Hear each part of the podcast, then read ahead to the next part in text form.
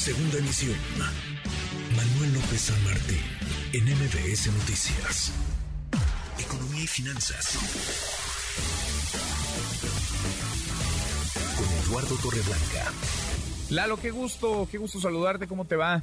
Igualmente, iniciamos la semana, Manuel. Me da gusto saludarte y poder saludar a las personas que nos escuchan. Buenas tardes. Muy buenas tardes. Da para ser optimistas, da para tener un poquito de esperanza, Lalo, este dato de que la inflación, por lo menos, ya no subió. Es, digamos, una es una inflación muy alta, pero menos alta que lo que habíamos reportado. El presidente hoy casi lanzaba las campanas al vuelo en la mañanera. ¿Cómo lo ves, Lalo? Bueno, a mí me parece que hay que ser lo más realistas posible tratándose de la inflación, que es un proceso económico que con mucha facilidad se descompone y no con tanta o la misma facilidad se compone. Es decir, si la inflación en la primera quincena del mes de octubre cede ligeramente, pasa de la primera quincena de septiembre, en donde el índice anualizado estaba en 876, pasa a la primera quincena de octubre a 8.53. Evidentemente hay un retroceso claro, pero me permite eh, pensar que no sería del todo confiable en, cuanto a que sea irreversible.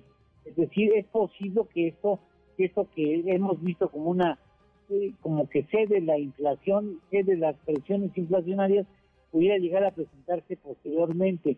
Eh, en todo el mes de septiembre se registró 870 de 870 a 853, sí, sí hay un avance, claro, pero eh, sigue siendo el tercer registro con desaceleración, cosa que da gusto. Sin embargo, no deja de ser el trigésimo noveno por encima del rango máximo de 4%. Eh, y bueno, para valorar qué tanto es ya descenso importante, es necesario observar el dato de la inflación subyacente. La inflación subyacente es aquella en, cuyo cálculo se eliminan los datos más volátiles que pueden dar el resultado y entonces se tiene un dato más confiable en cuanto a tendencia de la inflación se refiere. Esta inflación marca la tendencia del proceso inflacionario.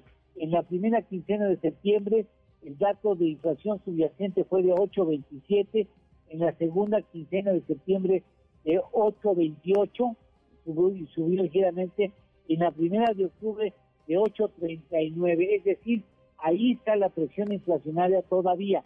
Se ceden en otros terrenos, pero la tendencia de la inflación se mantiene, no crece de manera importante, no decrece de manera significativa, sino se mantiene.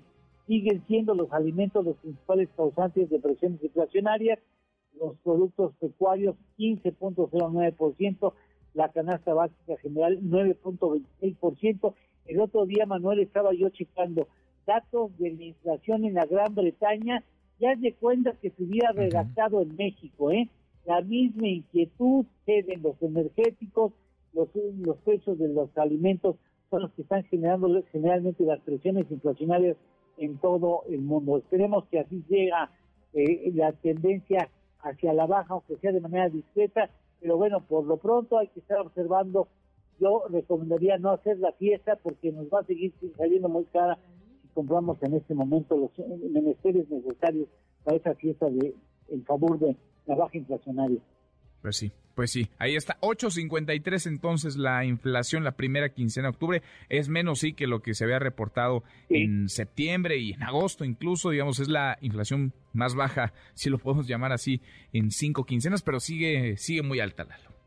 Sí, sigue siendo, digamos, un proceso necesario de vigilar de cerca, de observar, pero bueno, ciertamente va bajando bien pianito, como decía en mi tierra, bien pianito ahí va hacia abajo, ojalá se mantenga esa tendencia. Bueno, pues ojalá, ojalá. ¿Lo tenemos, tenemos postre?